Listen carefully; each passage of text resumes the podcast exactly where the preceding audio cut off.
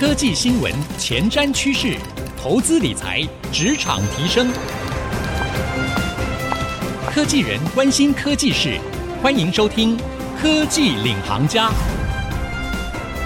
听众朋友您好，欢迎收听 IC 之音主客广播 FM 九七点五《科技领航家》，我是节目主持人朱楚文。最近呢，如果你是身为爸爸妈妈跟我一样的话，可能最近真的在家工作之外，还有一个劳心劳力的事情，就是 哇，小孩也停课了，而且最近政府呢是宣布全台停课，延长到六月十四号。听到这个消息啊，我四周的朋友圈哈，这个脸书划一划，全部哀嚎声不断。很有趣的是呢，这个网络上面也引起了一些讨论哈，在南部的学校说，哎，那个为了要让这个全台停课，学生的学习不受影响，还要来进行线上升旗，确保大家哎真的有起床哈，然后引发了很多讨论。哎，停课在家呢，如果你现在家里有升学期间的小孩哈，要怎么样可以帮助他在这样一个混乱的状态之下，可以完整的有一个好的学习历程呢？现在网络上也出现笔电之乱啊，大家都赶快抢笔电，因为要来因应。线上课程的这样的一个转换呢，不只是孩子不适应，爸爸妈妈可能也要重新来学习怎么样来帮助孩子。所以今天呢，我们就特别为各位邀请到这一个方面的专家啊，也是大家应该也熟悉的，就是 Snap Ask 时刻问的幕僚长苏诗涵幕僚长 Stephanie。Stephanie 呢，自己家里也有一个孩子，而且呢，他的公司呢，SnapAsk 就是一个科技教育的平台哈。最近因应这一波疫情，全台停课，大家都纷纷都在找线上教育的资源，他真的是忙翻了哈。那今天呢，我们非常开心可以邀请他来跟我们交战一下哈，从专家的角度，也从一个妈妈的角度，跟我们分享一下。今天我们从实体转到线上学习，我们该如何来帮助他们，可以达到一个好的学习效果，甚至是在面临升学考试的时候，还是可以保持竞争力呢？我们一起欢迎 Stephanie。主人好，各位听众朋友们，大家好，家长们好。其实这样看起来，疫情延烧，因为要到六月十四号全台停课嘛。那如果说疫情还没有缓和的话，甚至还可能会更久。我觉得这真的是一场长期抗战，对不对？那面对这样的一个长期抗战啊，我们要怎么样去帮助孩子可以不落拍哈？然后我们可以做些什么？尤其是如果今天父母也要在家工作的话，我们要怎么样去找到那个平衡？觉得自己也都还在学习当中，应该是说，我觉得家有小小孩跟家有大小孩都有各自的烧脑部分。那我想，针对于国高中生来说，其实父母亲可能就受到的考验，可能比小小孩的家长更严峻一些些。因为小小孩的家长，除了你的孩子六岁嘛，跟三岁，对不对？另外一个快两岁，快两岁。我这一个是五岁，就是基本上就是要每天跟他沟通，他要做的事情是什么，然后帮他做一个时间的，应该是让他做他自己想要做的时间规划。那只要是呃大方向我们同意，我想小小孩的父母亲可能在这个部分还相对好一些些，只是可能耳朵很累啦。嗯、就是我看我的那个妈妈群就很好笑，说我耳朵是有幻听吗？我怎么一直觉得我听到妈妈妈妈妈妈 二十四小时听到妈妈？所以我觉得可能是小小孩的家长比较辛苦的部分，因为小小孩还是很依赖父母亲的一个照顾跟陪伴。那大小孩的部分的话，我觉得就真的是另外一种考验，就是针对国中跟高中，甚至其实他们已经在一个青少年的阶段了。那父母亲可能更多是妈妈啦，怎么去引导孩子去把自己的一天的行程跟着学校的线上课程走完？怎么样可以是一个适当性的休息？还有。傍晚的时间要又要怎么去重新调整？因为我相信台湾还是一个补习文化相对比较繁重的地方，所以可能真的很大部分的孩子在下了课之后，都还是呃到补习班里面去继续的上课，回到家其实也就是九点十点以后的事情了。所以突然之间，基本上他完全没有一个。跟同才，然后一个甚至是户外的一个活动的状态，所以我觉得对于青少年的父母亲来说，这一块的考验可能真的是大过我们的小小孩的家长们。对啊，突然没有同学陪伴哈，然后也没有办法到户外去运动，青少年也有青少年的脾气，哇，真的很难想象哎。那我们要怎么帮助他们居加学习也可以好，或者说整个在情绪上面，这些青少年的孩子们也可以是平和的。还蛮辛苦的，所以我们其实在这个疫情当中，就是也很急迫，因为本来我们只有提供的是线上的提问这一块，就是说对于学生来说，他在自我的一个自修的过程里面，他遇到课业问题，他就是很简单的拍照上传，在这样的操作上面，其实是很主控权是完全在学生的手上的。因为疫情的关系，虽然说现在全部教育部也。鼓励所有的学校的老师全部转成线上课程，然后用线上的方式继续学校原本的相对应的一个进度。但坦白说，对于孩子来讲，其实一整天抱着电脑看七八个小时，认真的孩子一定很辛苦。如果孩子在切换视窗的过程里面，其实父母亲也很难去掌控。所以我觉得这个部分，父母亲可能在过去不太需要去了解孩子在学校的 day to day 的一些课程状况。可是，在这样停课的过程里面，或许应该要先跟孩子们讨论，就是说，现在学校老师的对应操作的策略是什么，然后孩子的时间应该要怎么去被分配。嗯。那当然，以学校老师的规划为最主要。然后适度的让孩子在中间的时间里面，就是有他自己放空跟放松的方式。那我觉得这个很重要的是，跟小小孩的家长可能也是一样，我们可能要跟他讨论的是说，你需要用什么样子的方式做休息？因为有些孩子他可能打电动是休息，就是继续的眼睛抱着对着荧幕是休息。那可能这个时候逼不得已，我觉得父母亲会有一定程度的要介入。那我们也看到疫情的时候，除了提问之外，我们也非常紧急的推出了线上课程，就是一个进度攻略班的一个方式。那我们开的现在目前是用 live 的形式，就是老师跟学生其实是有更多的互动空间的。那我们也发现到周一到周五啊，学生的上课率也相对比较低。嗯，我觉得有很大的原因是可能学生也累了，就是六点之后的课，基本上国高中生的孩子可能都也都需要休息了。对，那跟以前在学校的操作方式不一样的是，学校毕竟不是盯着荧幕嘛。那现在全部都是盯着荧幕上课，所以我觉得父母亲在这个部分可能是要多跟孩子讨论说，学校的资源有哪些。然后有哪一些的线上资源是孩子觉得认同，然后觉得有帮助的，父母亲在这个部分适度的介入，去把日程表规划出来，我觉得还蛮重要的。是啊，刚刚 Stephanie 分享的，我觉得非常有同感哦，就是在面对孩子可能有各种需求，而且现在在面临整个新的学习方式的挑战之下，父母。先帮孩子早一步的进行规划，包括像刚刚 Stephanie 讲的日程表的规划，我觉得可以让一切的混乱比较缩减范围哈，可以让一切比较井然有序一点。然后同时也要特别留意，就是因为现在全部转为线上学习，所以在孩子的休闲时刻要帮他去培养一些新的休闲兴趣，不是在荧幕面前的，这样可能对孩子的身心发展会比较好。那刚刚 Stephanie 也讲到了一个状况。我觉得也听到身边不少的朋友，尤其是在美国那边的朋友，因为他们比较早执行这样的一个居家学习嘛，那他们也都有分享，就是孩子自己在做线上学习的时候，爸妈应该要跟老师来做一些比较好的联系，对不对？不然的话，你孩子可能脸面着荧幕，但是眼睛是闭起来的。我有一个美国朋友就有特别提到这样的一个状况，我就说突然接到老师电话说啊，小朋友没有回应，他才发现他孩子早就睡着了，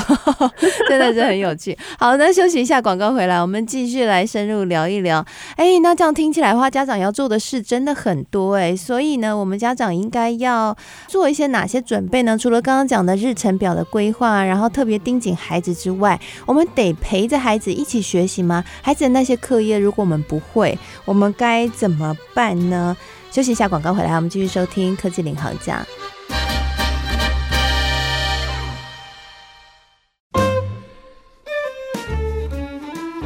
回到科技领航家，我是节目主持人朱楚文。今天在科技领航家节目当中，我们要一起来跟科技业的上班族的爸爸妈妈们聊一个话题，也是大家最近应该很头痛的。就是小朋友现在全台停课，在家学习，可能你已经是 work from home 了，所以突然呢，你要在家工作，然后旁边带一个在家学习的孩子，哇！我想大家最近的生活真的很不容易吧？网络上面也看到好多人搞笑的截图啊，说要把孩子五花大绑绑起来，这样才能够过日子啊。好，今天呢，我们就来聊聊，除了五花大绑的这一招之外，有没有别的招数，我们可以跟孩子平和相处，而且还可以让孩子在居家学习上面很有效率呢？今天我们就为各位邀请到的是 SnapX。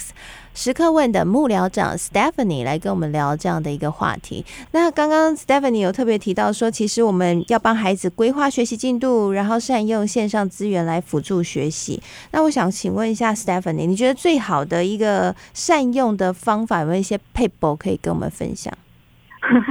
嗯，这我不敢说，但我我相信，就是其实我觉得家长们其实可以把自己在做自己工作上的一些行程规划，比方说。日规划、周规划、月计划这样的一个思考逻辑，应用在孩子的一个学习的进度上面。那现在很明确的知道，就是接下来到六月十四号，呃，学校是一个停课的状态。我相信学校的老师应该也都跟家长们有一些对应的一些家长会谈。那我觉得很重要的是了解一下，就是孩子的现在从呃实体转线上的时候。那学校的规划是什么？然后学校会希望家长怎么样配合？那这个我觉得家长当然过去可能是处于一个呃孩子在校的时间里面尽可能是遵循老师的一个方式，但是回到现在是以呃完全线上学习的时候，家长也得要分身扮演老师的一个督导的角色。我觉得这可能是过去家长们的角色最大的一个差异点。这个时间的规划上面，就是除了跟着学校的方式去走之外，我觉得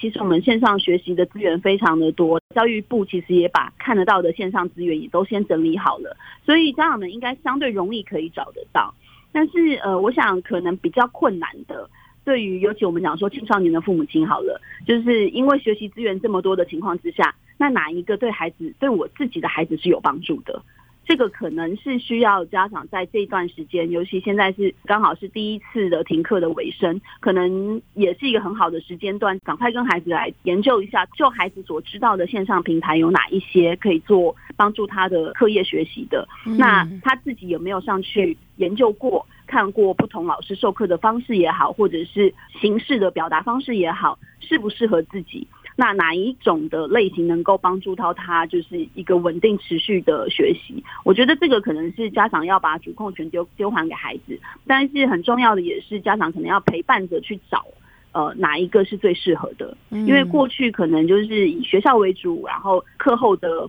辅导为辅，现在客服也没有办法去的情况之下，孩子可能需要做一些相对应的判断。那从家长的角度，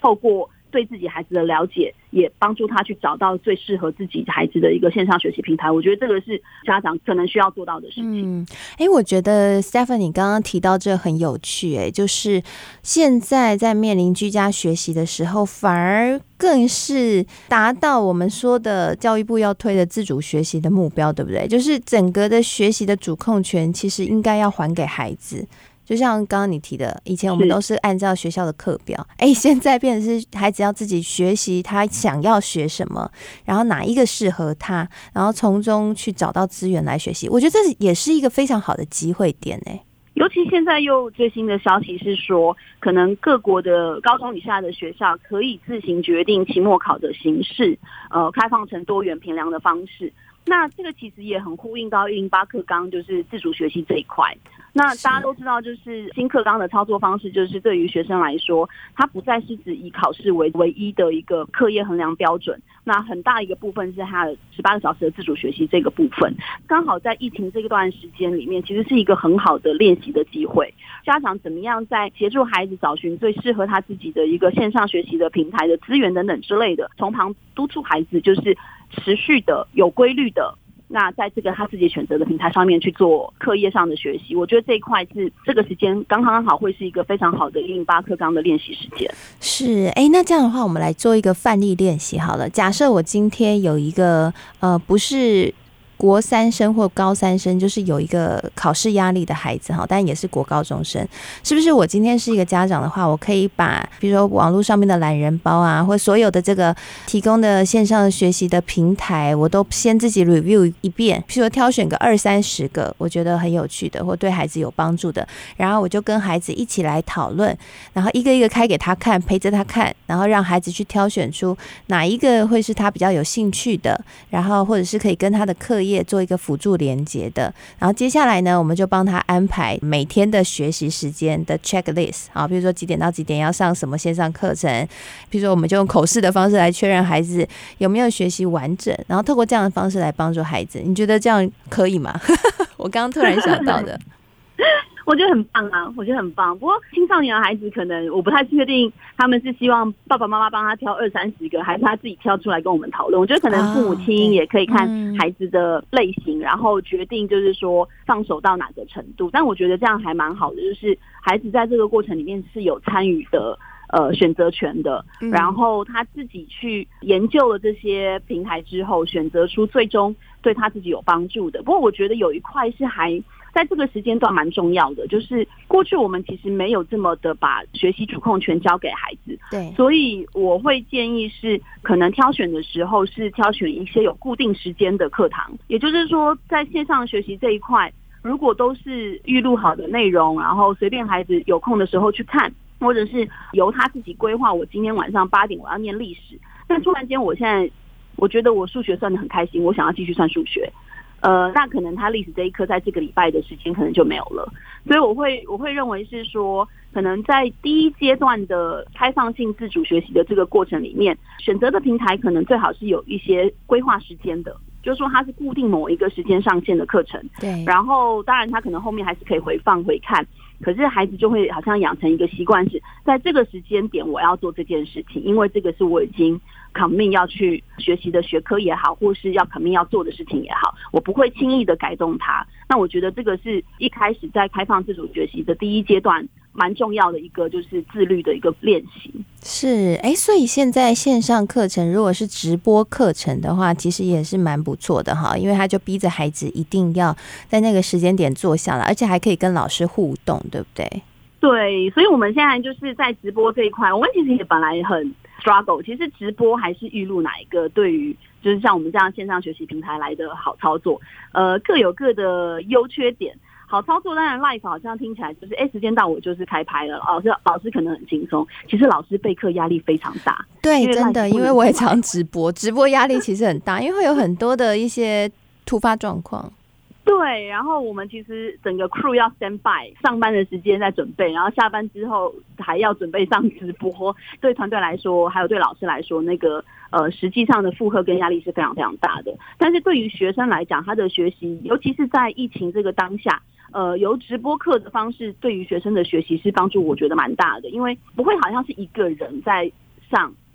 你会有同才的感觉，对，然后当然这中间会有一定程度的互动，那让学生会比较有一个群体感，我觉得这个也是还蛮重要的。那我们也在讨论，就是我们自己内部其实已经都开始在准备预录的东西了，预预录的内容。预录的好处就是我们可以速度很快，我可以在很短的时间之内把所有的课程全部都呃拍摄下来。但是预录的话，对于学生这个阶段来说，我我们会认为呃可能。会比较难跟学生有一个比较紧密的连接。好，那最后一个问题啊，我想问一下，如果今天是国三生和高三生的话，那你觉得我们在帮助他们运用这些线上资源的时候，怎么样来运用好？我觉得应该会更需要的是一对一的家教，对不对？因为他们可能都已经备课备的，就是该学的都学差不多了，就剩下一些，比如说写考古题上面遇到的问题。是是是，所以我觉得国三高三不太一样。国三生呃，今年也是很辛苦啊，就是五月的会考也是疫情刚好到了高峰，那总算也考完了，我也。希望就是孩子们也可以趁这个机会，就是在家里面好好享受天伦之乐。然后国三生可能我会觉得，因为要进到高中的阶段了，那这段时间里面呢，可能直接上的课业学习，在课业的看课的动机动力应该不会太高。但是我觉得第一个是英文，应该是我们常常知道，就是大家可能会持续的呃学习下去的。那再来当然是我想数理科持续的一个逻辑的。练习跟推演，还是能够帮助到国中孩子接续到高中的这个部分。然后再来，我想很多的课外读物的部分，呃，文学、历史能够衔接接下来更深入的一些高中的课程。我觉得这个是可能呃，在国中的孩子们来说，他可以用一个比较。